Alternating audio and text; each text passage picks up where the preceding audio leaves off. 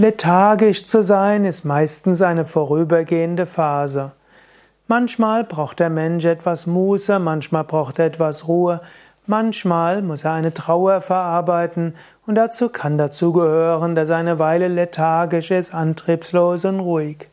Und wenn du nach einer langen Anstrengung oder eben auch nach einer hm, nach einer Verlusterfahrung dich ein bisschen als lethargisch, müde, antriebslos erlebst, dann lass das eine Weile zu.